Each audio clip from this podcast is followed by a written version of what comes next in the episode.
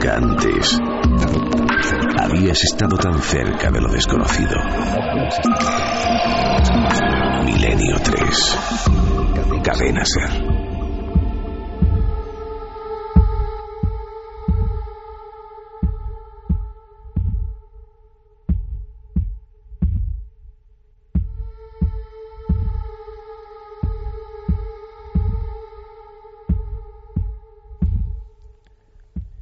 Manuel Cabezas era un niño de nueve años en 1978.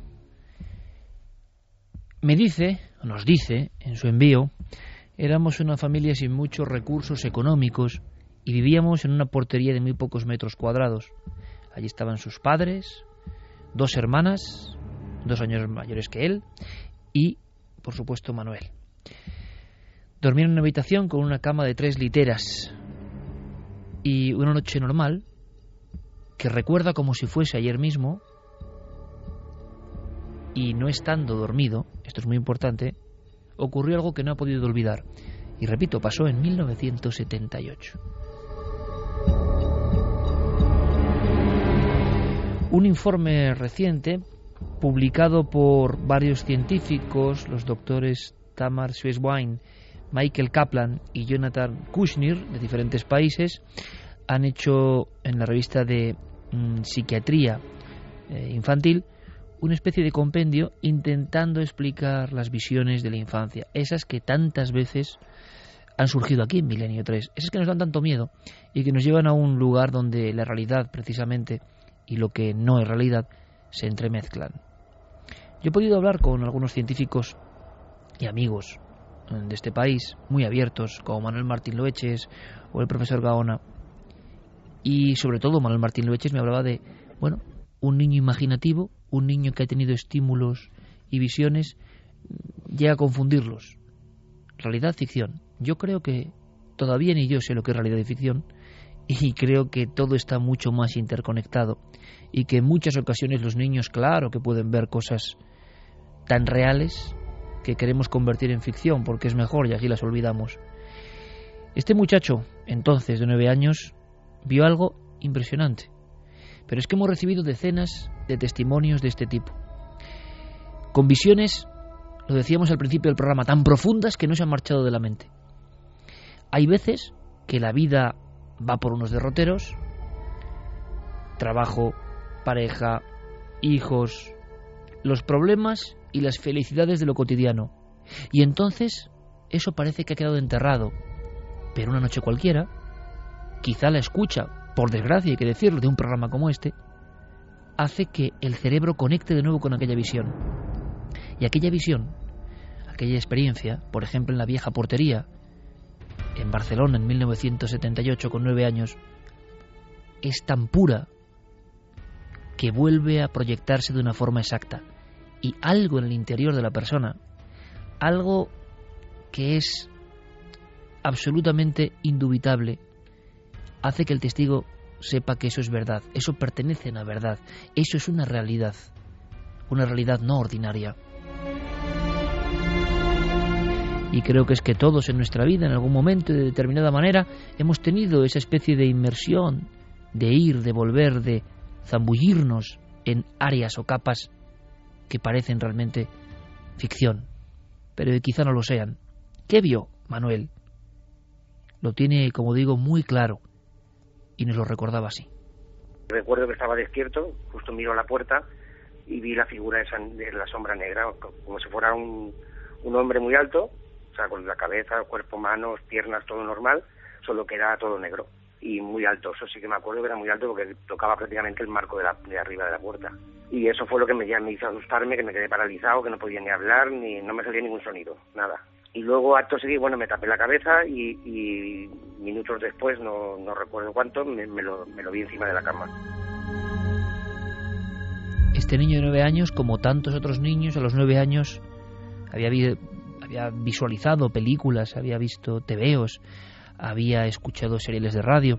Todos estamos sometidos a una gran carga de la imaginación. Parece que para muchos doctores, psiquiatras, psicólogos, esa carga imaginativa, esa sensación de existencia de mundos paralelos absolutamente fantásticos y creados por la imaginación, a veces interfieren. Yo creo que es una respuesta muy pueril, porque la propia persona tiene muy claro que el miedo que está pasando, que lo que está viendo, no tiene nada que ver con esas otras cosas, esos cuentos, esas fantasías, esos terrores, que algo del organismo parece que traduce ya como miedo imaginado. Uno sabe que son cuentos que dan miedo, pero que no pertenecen a la realidad. Ahora, cuando esa sombra, que con su cabeza ovalada y muy alta, ese hombre está casi tocando con lo que es la coronilla y el marco de la puerta y le observa, uno sabe que esa experiencia forma parte de una verdad que está presentándose por algo. Se describe con las mismas palabras como lo han hecho los antiguos en toda la vida como las visiones iniciáticas o místicas, como las visiones del infierno. Cuando una persona ha logrado sumergirse en esas capas del subconsciente, acude, en mi opinión, a una verdad, que se ve muy pocas veces, y a veces casi también hay que decirlo, es mejor que se vea solo de vez en cuando, ¿no? Porque puede ser perturbador. Pero uno sabe, repito, en su interior, que eso no es como lo otro, que eso tiene un mensaje, que eso es una verdad muy extraña que se aproxima. Se aproximó, porque estaba casi encima de la cama. No era una visión plana, no era una especie de duermevela, no era la eterna explicación de últimos fragmentos de un sueño en un espacio cúbico, en una habitación, no. Aquella sombra, lentamente hay que imaginarla, va caminando. Y va caminando con ese andar pesado. Y sobre todo, no sé por qué, no sé qué material hay aquí, como muchas otras figuras, sin doblar las rodillas es un caminar como de algo casi automático, algo que está cansado de su eterno y largo viaje, quién sabe de dónde para presentarse allí. Y esa figura va, poco a poco asomándose, a un pobre muchacho que lo que ha hecho, como haríamos todos, es ponerse las sábanas por encima, como si fuese una frontera, como si con la delgada capa de tela uno estuviese al resguardo de esa otra realidad que se ha presentado esa noche y no otra. ¿Qué le ocurrió a Manuel? Entonces, me, eh, aquello que eh, me volvía a, a, tapar la cabeza otra vez, me la volvía a destapar y...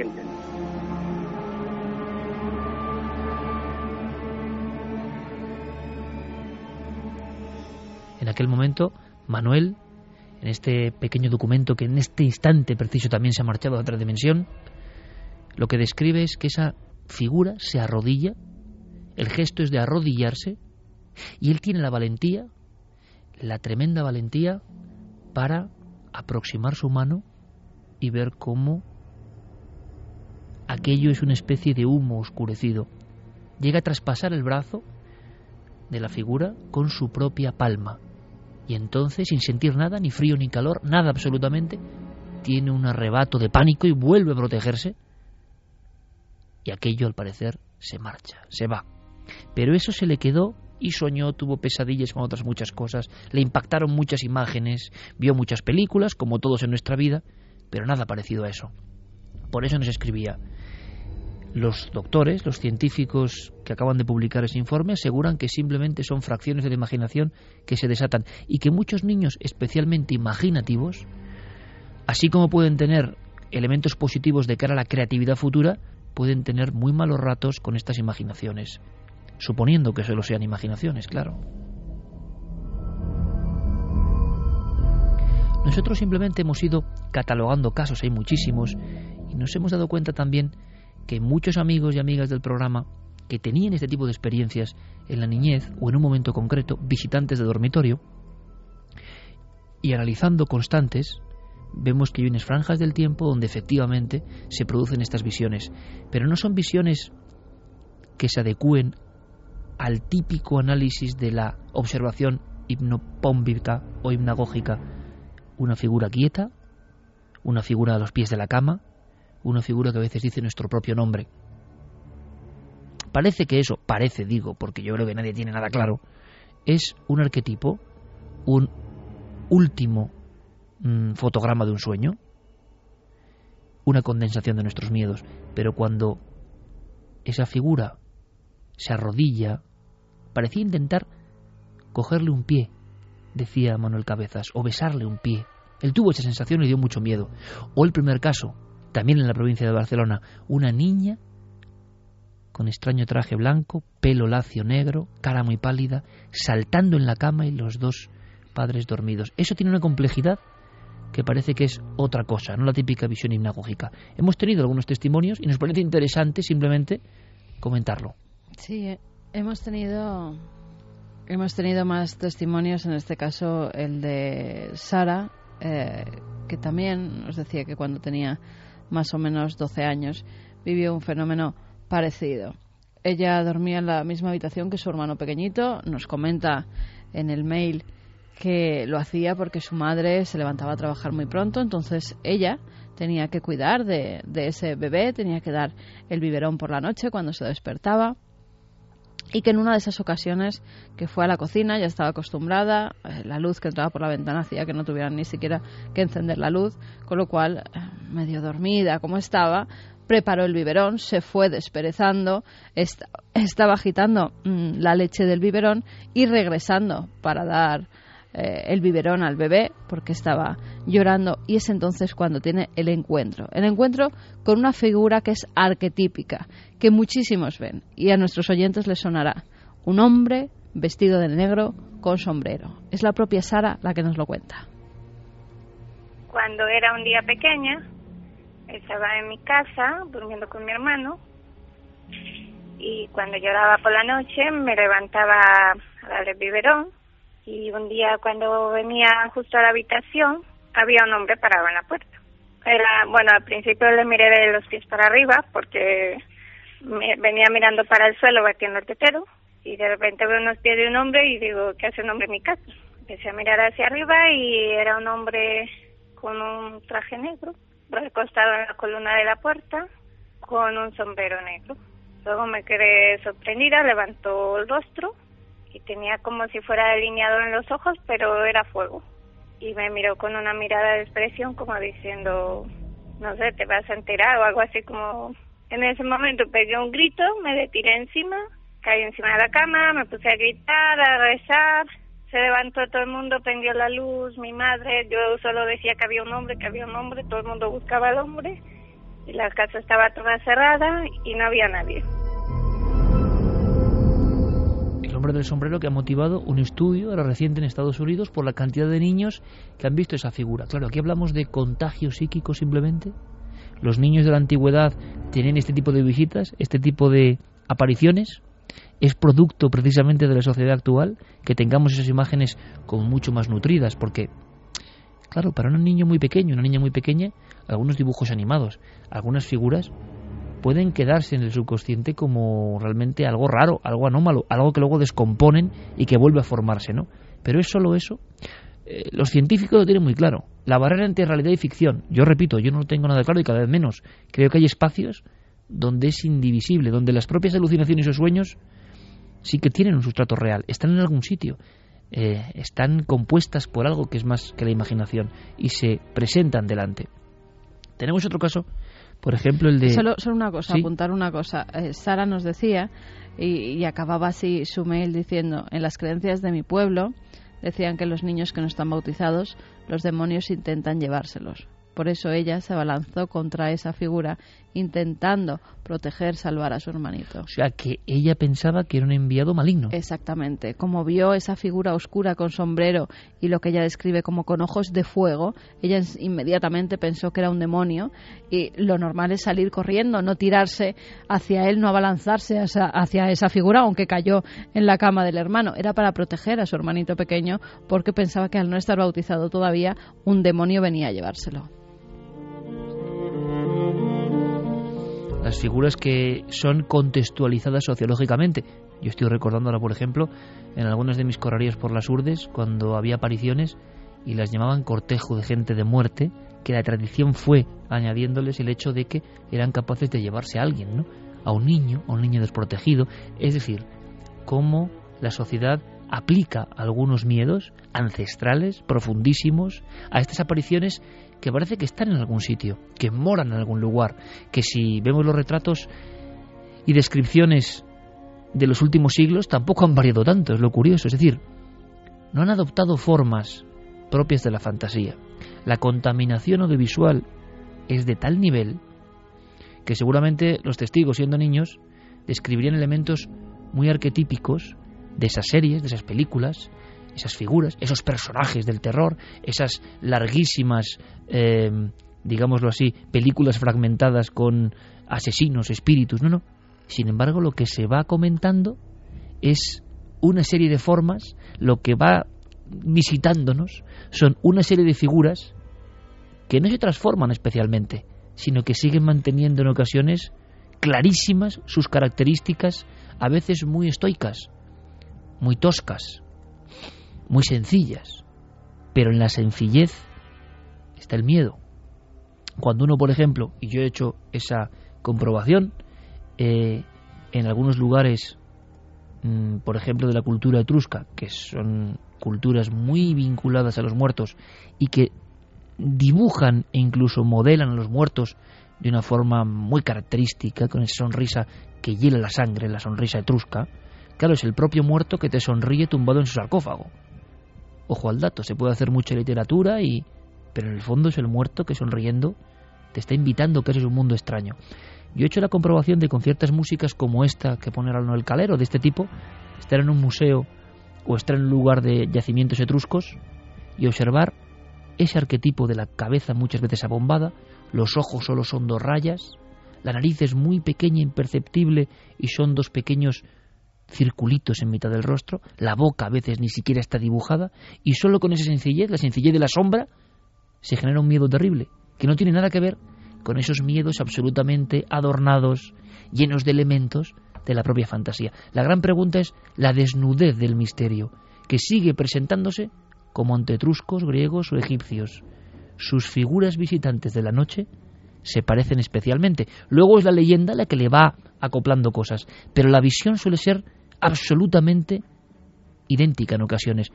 Y si había ojos de fuego en este caso, os va a llamar la atención el de Vicente en Valencia, también de niño, y también marcante, y también para muchos científicos solo fantasía. Pero como hemos comentado, él sabe que hay algo más, siente que hay algo más, que es importante, una sombra. Y atención al detalle de los ojos.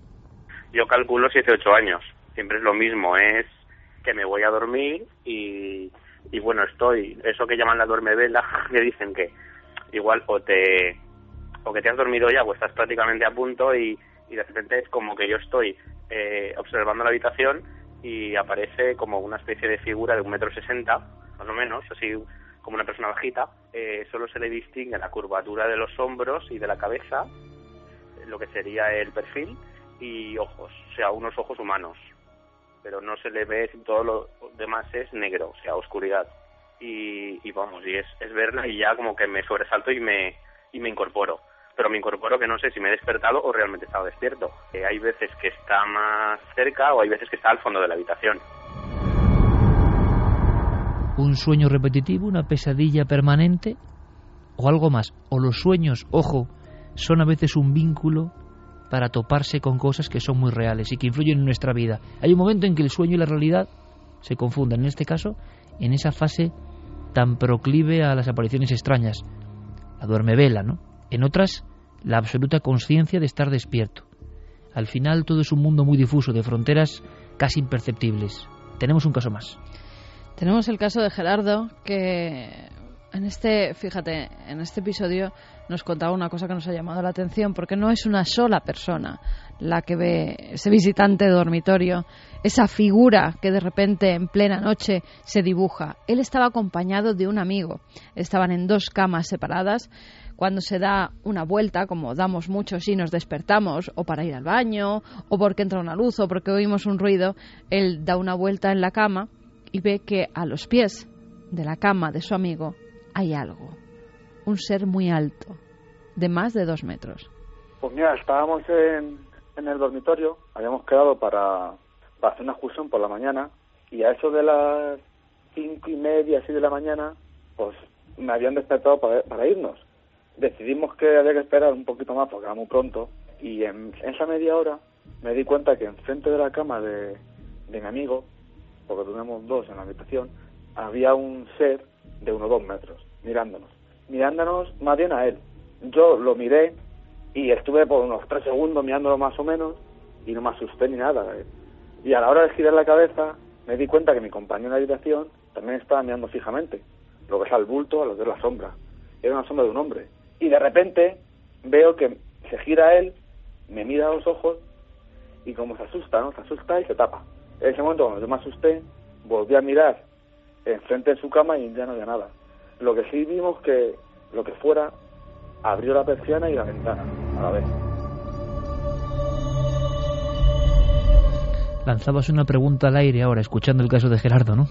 Sí, porque lo están comentando tanto en Twitter como en Facebook, diciendo que tendrán las sábanas que parece que nos protegen, ¿no? Cuando tenemos miedo, nos las echamos por la cabeza y esa figura, al bajar la sábana, se ha tenido que ir, o eso es lo que esperamos, o lo que eh, queremos. Nos decían otros, bueno, mejor el edredón, que por la sábana a lo mejor se ve incluso la silueta de esas figuras oscuras. Sí, es como un escudo, ¿no? Lo más próximo que tenemos ante una realidad que sabemos que es ajena, que no tiene nada que ver. Las crónicas de los primeros visitantes em, del otro lado, si es que son, ¿no? de otra realidad o de otro plano, si uno va a los principales textos antes casi de la escritura, en escritura cuneiforme, no difieren mucho. Es una figura esperando, en vez de en el marco de la puerta, entre las dos columnas del templo, ¿no? O aguardando eh, en la estancia y haciendo exactamente lo mismo, que también es una cosa muy extraña, pero que marca la vida y que puede hacer que la vida de uno sea distinto, sea distinta y no para mal, precisamente. Es decir, eh, depende cómo se mm, asimile todo esto. Igual uno puede ser mucho más creativo o más libre o saber que pasan cosas muy extrañas y eso le da cierta humildad ante la realidad, ¿no? Hay otras personas que prefieren creer, y no está mal, que todo ha sido una simple pesadilla, un sueño. Todavía hoy no sabemos lo que son las pesadillas ni los sueños, ni nadie nos lo ha aclarado, pero creemos que sí. Creemos que son cosas que se controlan y preferimos pensar en el subconsciente activando determinados códigos, pero qué reales son esas cosas, sobre todo cuando salen de su entorno. ¿Qué dicen los científicos? Simplemente por ejemplo el doctor Gaona, pero en el fondo, enarbolando la opinión de muchos científicos, no pueden entrar en estas dimensiones de lo irreal. Sería un paso demasiado peligroso. Todo esto no se puede medir, pero nosotros sí podemos medir los cientos de casos idénticos de personas absolutamente afectadas por esto que les pasó, por ejemplo, siendo niños. Por lo tanto, hay un fenómeno que nos parece muy sencillo, de verdad, resolver de un plumazo con contagio de la fantasía. Oiga, ¿por qué la fantasía representa casi siempre las mismas sombras? ¿Por qué con la misma actitud también casi siempre? Además en todas partes del mundo y gente que no sabe lo que ha contado la otra persona y te describen prácticamente lo mismo.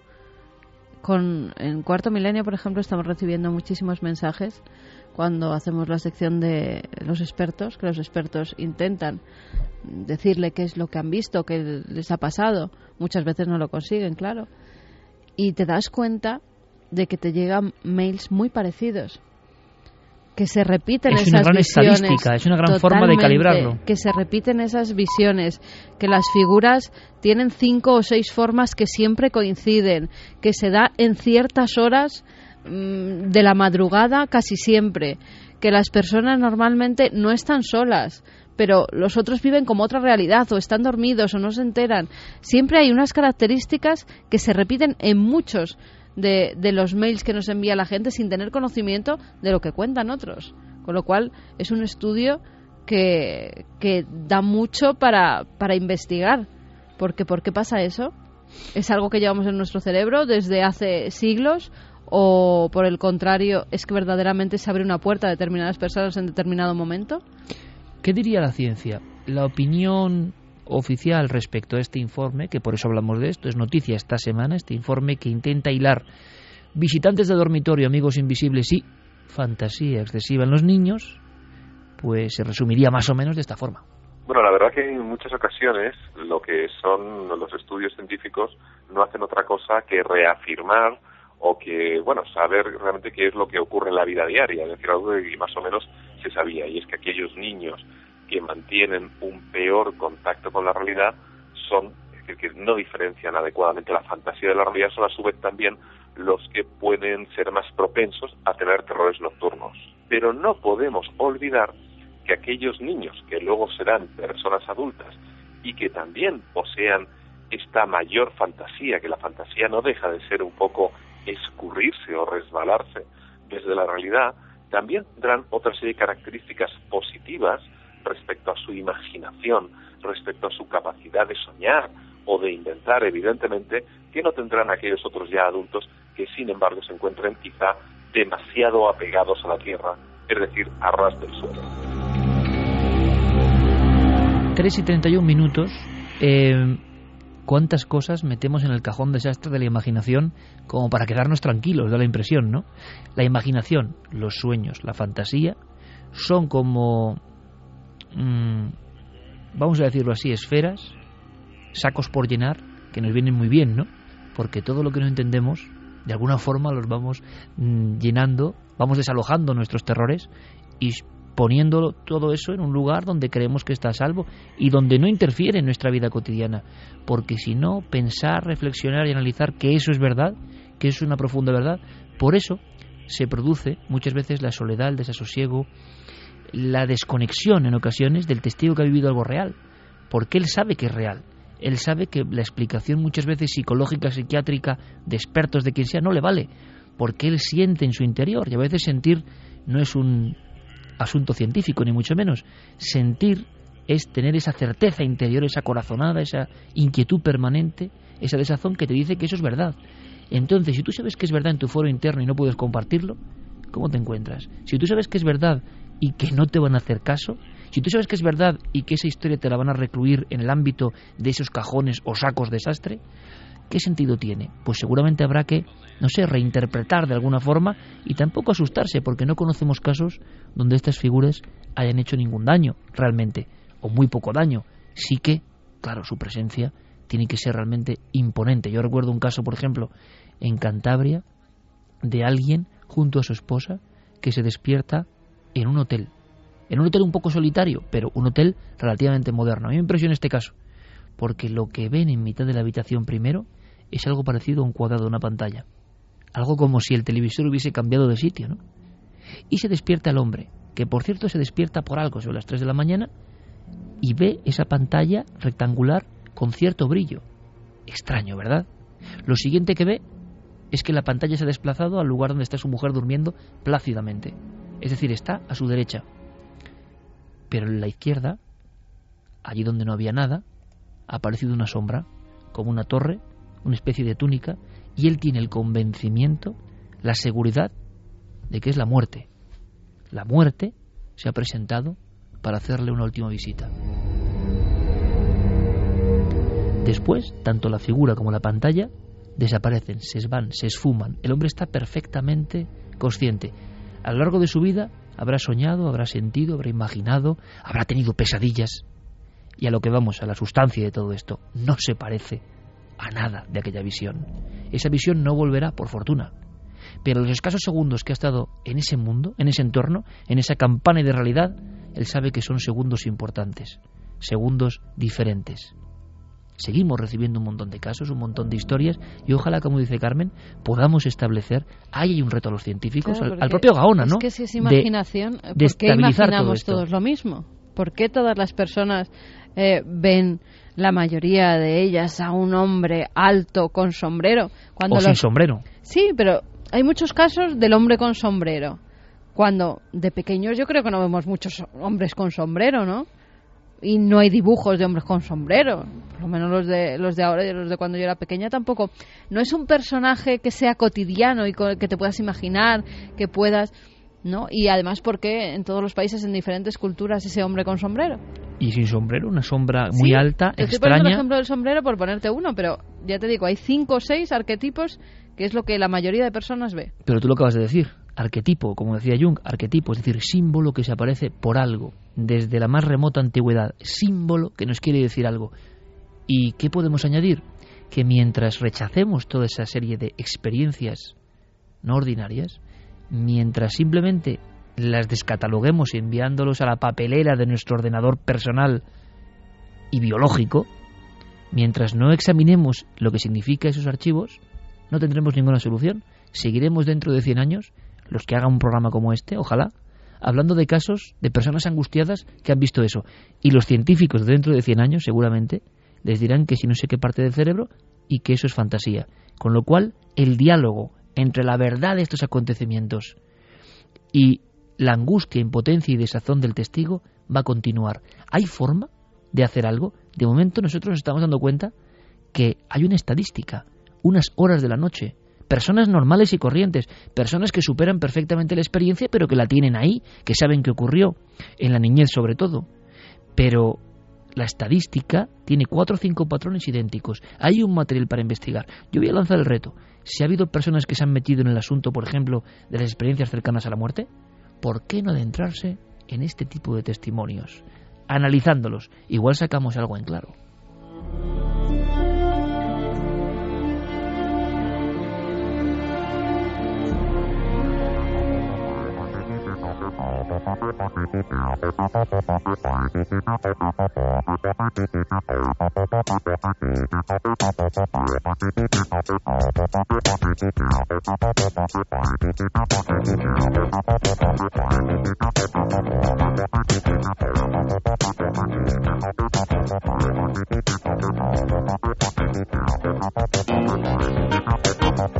Vamos con algunos mensajes. Iker, Teresa Peñarrubia nos decía, tengo 48 años y aún recuerdo una noche intentando dormir en la misma cama con mi prima, un fin de semana. De pronto una sombra con forma de hombre se acercó tanto a mí que sentí que me tocaba. No me podía mover ni despertar a mi prima. Fue un momento espantoso que aún recuerdo con temor. Javier Bravo nos dice que está trabajando en un garaje y que está acongojado, pues la otra palabra. Ahora sale a terminar la faena quien yo te diga. Dark Ghost, os dais cuenta que ahora mismo tenéis a media España metida bajo su búnker personal con el tema de los visitantes. Susana dice que de pequeña dormía con la puerta abierta hasta que una noche le pareció ver una sombra en el pasillo. Desde entonces siempre cierro la puerta.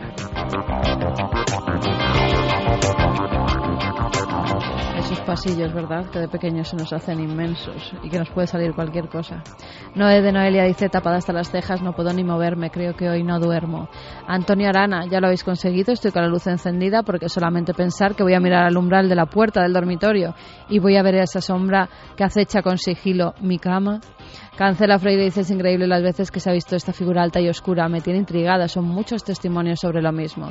Andrés Moreno, una visión que tienen varias personas en distintos momentos del tiempo, no es visión de fantasía o imaginación. Coco Fernández dice, mi hermano a los tres años tenía el famoso amigo imaginario, jugaba, hablaba, le llamaba Javi. En cuanto nací yo, se acabó. Curiosamente, mi marido se llama Javi y se llevan genial. Rubén Sacristán dice y que hay que pedirle una peli a Del Toro con el tema del hombre del sombrero. No Pues está sí. mal, ¿eh? No está mal la idea. Anuki dice, mi hermano y yo también veíamos en nuestro cuarto a un hombre alto, oscuro, con un sombrero y sin observar sus facciones. Yo sigo acongojada pensando si esa cosa volverá. No me gusta creer en estas cosas, pero cuando te suceden... Pato dice, yo no era ya un niño, ya estaba crecidito y la vi, esa sombra parada junto a la puerta. Mi reacción, ninguna. Me paralicé. También descripciones muy gráficas, ¿no? Y esa sensación de parálisis del cuerpo que no pasa. Ojo, otro detalle, porque es que la sensación es que sobre este tema no se ha indagado, no se han hecho ni de las más puras eh, mm, conjunciones de datos, ¿no? De alguna forma, o catalogación. Muchas personas sienten la parálisis y se describe como parálisis del sueño, pero es que están despiertos. Lo que ocurre es que con otras fantasías, imaginaciones, terrores, ay, qué susto, he creído que, uy, qué película más terrible y me estoy viendo otra vez a la niña del exorcista avanzando a rastras por el pasillo de mi casa. Claro, es fantasía y uno no se paraliza, pero con es estas no viñetas sí. eso, ¿eh? Por eso, por es eso. que no ven a la niña del exorcista haciendo Ni el ven- pino puente para atrás y ni bajando ven- las escaleras. Ni ven a Drácula, ni No. ven a la momia, ni ven a un monstruo terrible de dos cabezas, ni ven nada de eso. Y esto es un elemento muy interesante que estamos diseccionando. Pero no se ven elementos de la al fantasía. hombre de Poltergeist. Al del sombrero y vestido de negro. pero son sucesos muy anteriores, ¿no? Y que ocurren en aldeas además, cuidado, sin ningún tipo de contaminación y por supuesto en la historia, sin ningún tipo de interacción con lo que es eh, los miedos generados por parte de la industria del entretenimiento. Cuando de verdad son casos profundos y los niños están asustados o los mayores, describen cosas que no tienen ese atrezo, no les hace falta.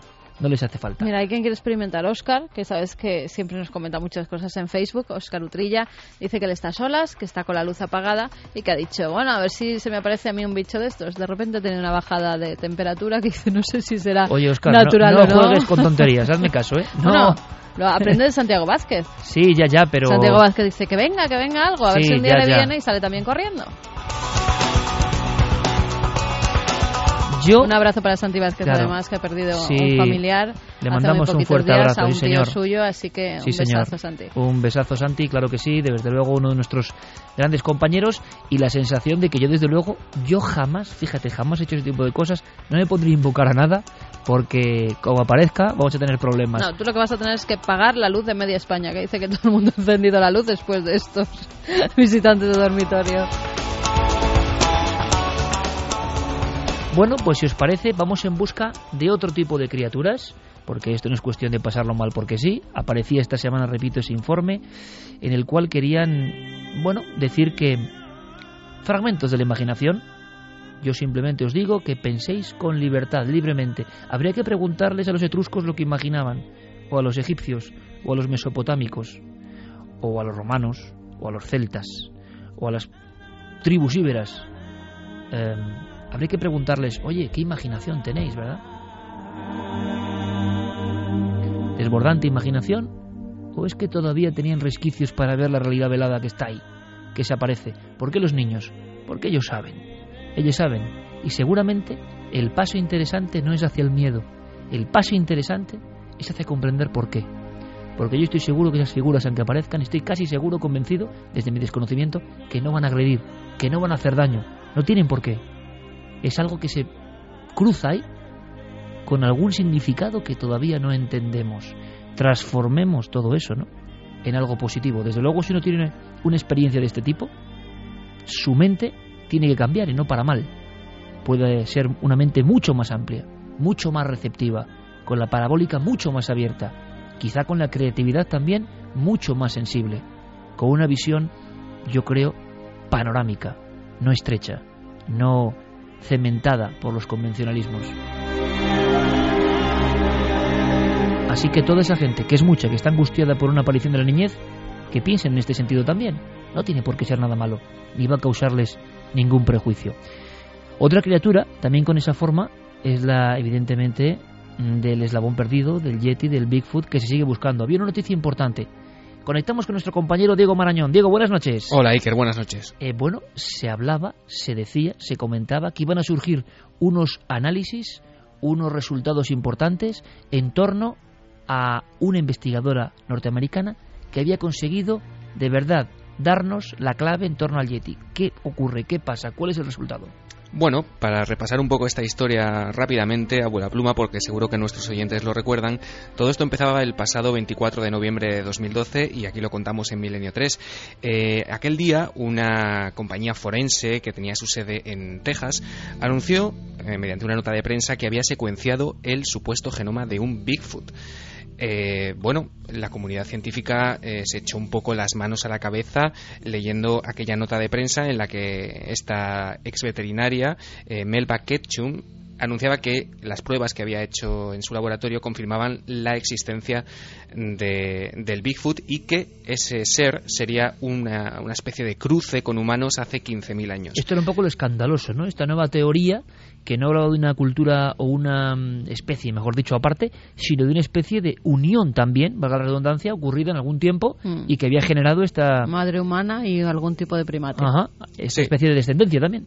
Sí, efectivamente. Bueno, como te digo, por aquel entonces eh, los, eh, los seguidores del método científico se echaron un poco las manos a la cabeza y refutaron o pusieron en cuarentena la teoría que sostenía esta, esta investigadora.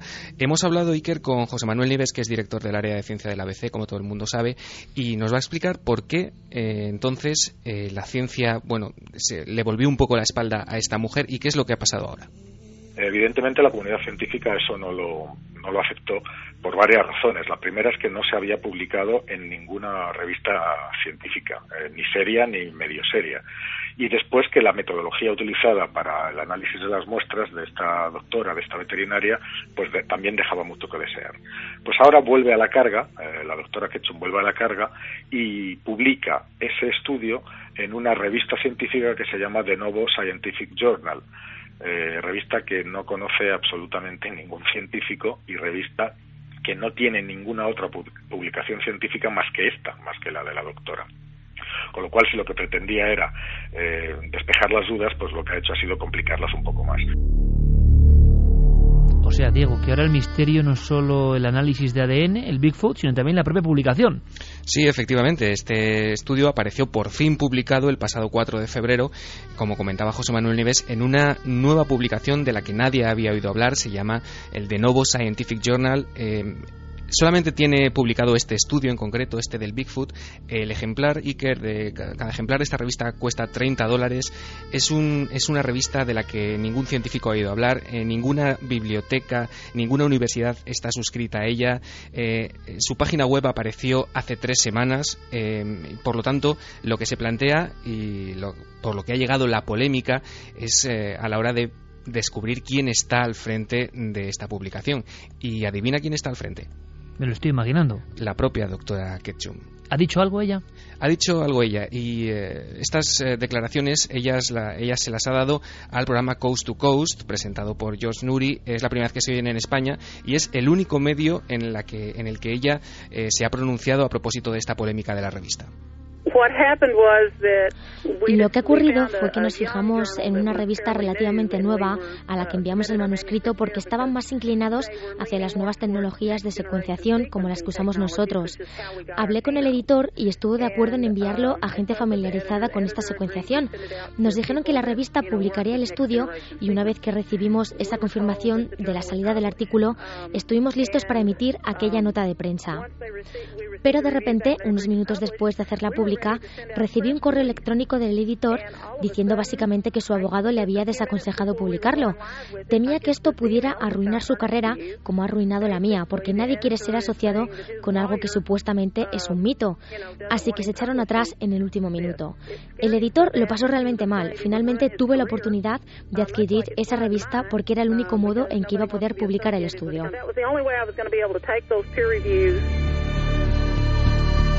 Aquí hablaríamos de la conspiración en torno al ADN del Yeti, pero desde luego eh, también parece que hay una madeja un poco extraña en el sentido de que ella acaba adquiriendo eh, la revista. Sí, ella lo ha llamado Iker el efecto Galileo. Se ha referido a ello también en, la en su página web, en la de su empresa. Ella ha sufrido el efecto Galileo. Sí, eso dice. Hombre, de compararse con Galileo tampoco es que es una muestra de humildad, ¿eh? Sí, bueno, eso dice porque eh, se supone que había tardado unos eh, cinco años, llevaba preparando este estudio y unos dos entablando conversaciones con esta supuesta revista. Es un poco eh, dudoso esta afirmación, ya que de nuevo Scientific Journal jamás había publicado ningún otro artículo. O sea, no existía, es una revista fantasma. No existía. Ella dice que, que sí que existía, pero con otro nombre, que estaba, que era una revista mm, que estaba dirigida a publicar noticias relacionadas con estas nuevas tecnologías de secuenciación de genoma, pero realmente es una historia, Iker, que no se sostiene eh, los datos que ya Demasiado rocambolesco para una cosa tan fuerte como puede ser eh, la secuenciación de una especie completamente desconocida. Efectivamente. Y ha habido más... es que cualquier revista científica, un estudio así no lo publica. O tiene las cosas muy bien cerradas, claro. o si no, nadie, porque puede... Hombre, sería... Ha habido estudios que, que incluso han estado publicados durante unas horas y han tenido que ser retirados. Pero esta es la pena. Eh, Internet, por ejemplo, se llena de noticias en torno a la secuenciación del ADN de esta especie de mezcla extrañísima y luego de fondo eh, si esto fuese verdad, yo creo que cualquier revista científica de primer nivel, si es verdad y está perfectamente contrastado, lo publicaría. O sea que algo hay de fondo que suena bastante oscuro, ¿no? que ya les dicen el Yeti y ni siquiera quieren mirarlo. Bueno, no lo sé, no lo sé, es, una doble visión. Pero fíjate, Iker, que la revista lo ha publicado, ha publicado el artículo sin haber concluido la supuesta revisión de pares que debería llevarse a cabo en cualquier paper, eh, digamos, con prestigio, ¿no? Es, eh, lo único que puede leerse en ella, como te digo, en ese ejemplar, es este estudio que todavía, de alguna manera, está sin confirmar. Y ha habido un montón de críticas también a debido a todo este, Iker. Una de las más eh, importantes es la que viene de Benjamin Radford, que es editor adjunto de la revista Skeptical Inquirer, y que señala como posible interpretación de los resultados que se publican en el de nuevo Scientific Journal que estas muestras, las que maneja la doctora eh, Ketchum, puedan estar contaminadas por la poca pericia forense de los recolectores de pruebas. Y de esto también nos ha hablado José Manuel Neves ella eh, afirmaba tener, haber analizado ADN a partir de mil restos de pelos enganchados en ramas, de restos mm, orgánicos, de huellas, eh, hasta mil restos eh, de, de Bigfoots. Y esos restos habían sido recogidos por cerca de 40 personas en muchísimos lugares de Estados Unidos. Eh, no ha quedado demostrado que el tratamiento de esos restos no haya sido contaminado por ADN de las propias personas que estaban recogiendo esas muestras. Y la doctora de eso dice muy poco y no, y no lo explica.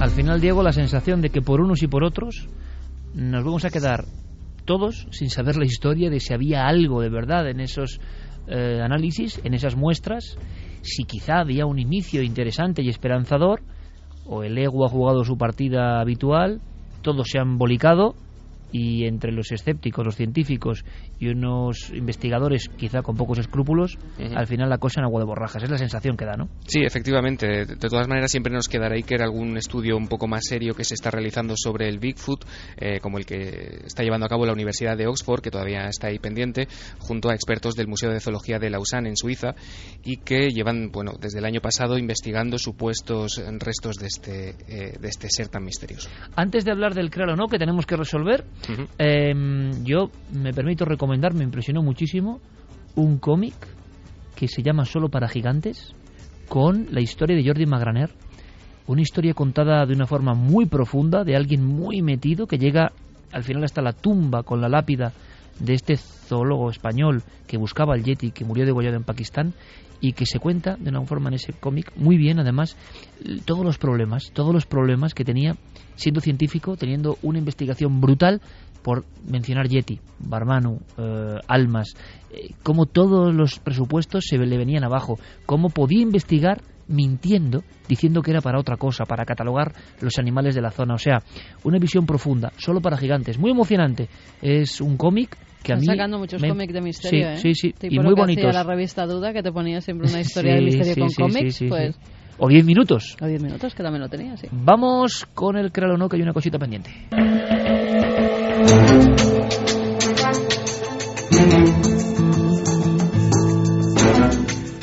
Como un flash, como un relámpago, ¿eh? Vaticano, eh, Diego. Vamos rápidamente. Teníamos una cuestión en torno a un reciclaje macabro, ¿no? Sí, contraproducente. Era la historia de tres estudiantes que se encontraban en un supuesto, no, un supuesto, no, un cadáver eh, con dos eh, disparos de bala enrollado en una alfombra en la calle. Y que decía Noel que no, que era falso. ¿No? Yo decía que era falso también. Todos decís falso menos yo, me acuerdo perfectamente. No, Javi también dijo que era. Tú no nunca dices nada. Carmen pedía pruebas. Yo pedía pruebas porque eso tenía que escurrir. Y- con dos y- balas, es que vamos, por narices tenía que escurrir. Conectamos con ikerjiménez.com y... Ahí ha estado, ¿eh? Esta vez sí que ha estado Competido. verdadero 52,5%, falso 47,5%. Ha ganado el verdadero, ¿eh? Sí. O sea, el Por público... muy poquito. Claro, pero el público, muy sabio, se ha puesto en contra de, la- de las votaciones mayoritarias de aquí. Claro, ya sabiendo que Noel votaba en una dirección, la inmensa mayoría del público ha votado en la, en la otra.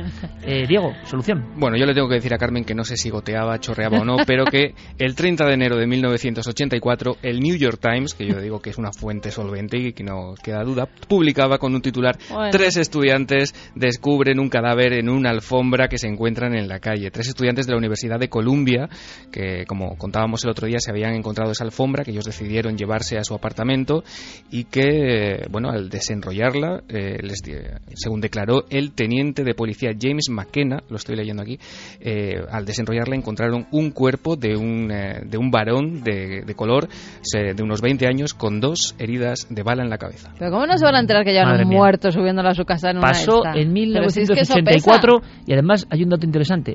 Época pre-internet. Porque ya en la época de internet ni el New York Times se salva. A lo mejor habían tomado algo y no se enteraron y subieron cualquier cosa. Bueno, yo lo que empiezo ya a valorar es la fuerza profética. O sea, si quieren saber lo que va a pasar en el Vaticano, no, no, si quieren saber lo que va a pasar en el Vaticano, Si quieren saber quién va a salir papa, es más, yo diría, si quieren hacer apuestas deportivas, no lo sé, hablen con Noel Calero. O sea, lo que él diga va a ser, su criterio va a ser exactamente al revés. Es una profecía inversa, ¿no? Es maravilloso. Eh, ¿Dejamos establecido y dibujado, Diego, el siguiente créalo o no? Sí, muy rápidamente. Eh, además que tú esta semana, Iker, sé que te has encontrado con alguna película española bastante bizarra. Porque sí, porque sí. Me la has mandado tú, o sea que fíjate. Sí, bueno, alguna vez hablaremos de eso. Hay otra película, Iker, que se llama El puente de Varsovia, no sé si la conoces, eh, dirigida por Pere Portabella en 1989, que gira en torno a varias tramas y que todas ellas confluyen en un punto en común, que es el hallazgo y esto le va a sonar a mucha gente familiarizada con las leyendas urbanas, el hallazgo, tras un incendio forestal, de eh, un hombre eh, que cuelga de las ramas de los árboles carbonizadas y que tiene todavía pegado a su cuerpo los restos de un traje de buceo. Un clásico entre los clásicos de la leyenda urbana y que tú conectas con España 1989. Esto es lo sorprendente. No, te conecto con una película, con una película que en sus fotogramas pues tiene y refleja esta imagen tan icónica de las leyendas urbanas y tan paradigmática eh, de este submarinista, de este buzo que es capturado eh, con un hidro avión y que por error es arrojado eh, sobre un incendio llameante y humeante. ¿Será verdad? ¿Será mentira? Pues. Yo solo voy a preguntar a Noel Calero. Esta vez ya es que renuncio al resto, ¿no? Yo voy a preguntar al profeta. Noel, verdadero. O sea, vamos a ver lo que dicen los votos, ¿eh? Vamos a ver, Noel ha dicho verdadero, pero además sin temblar el pulso, o sea, con una, o sea, como diciendo, acabo de calibrar en mi CPU, ¿no? En mi ordenador Amstrad que llevo en la cabeza, acabo de mm, cartografiar el contenido y he dicho verdadero, sin ningún tipo ¿eh? de, de duda. Así que, a ver qué dice nuestro público. ¿Te parece? Diego, gracias, compañero. Hasta dentro de siete días.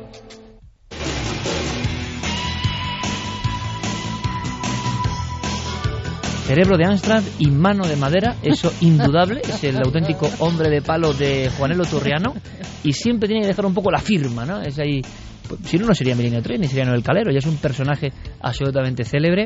Nosotros mañana nos veremos en Cuarto Milenio. Bueno, Hacemos mira, un viaje a Corea muy interesante. Felicitaciones a Juan José Cuevas, que es su cumpleaños, que su mujer, su niño y su niña están lejos y que, bueno, se siente un poco arropado por la familia milenaria. Pues todas nuestras felicitaciones.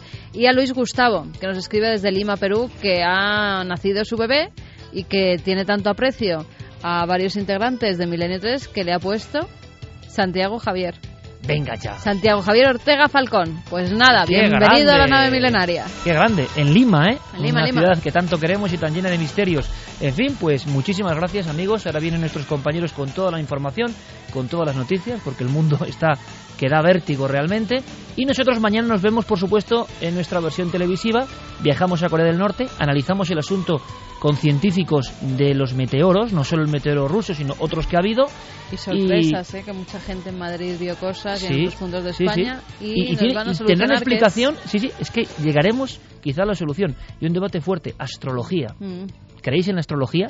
Hemos juntado a científicos ultraortodoxos y a personas que dicen que son eh, astrólogos los más serios de España. ¿Llegaremos a alguna conclusión? Bueno, de momento nosotros nos marchamos y ya casi cargamos las baterías para nuevas y futuras investigaciones. Noel Calero, gracias compañero. Fermín, gracias. Mañana nos vemos, Carmen. Mañana nos vemos y los malitos de los compañeros que se Recuperen. recuperen prontito. Un abrazo y sed muy felices, amigos.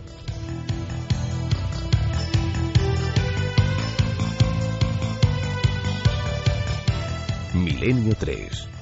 Cadena Ser.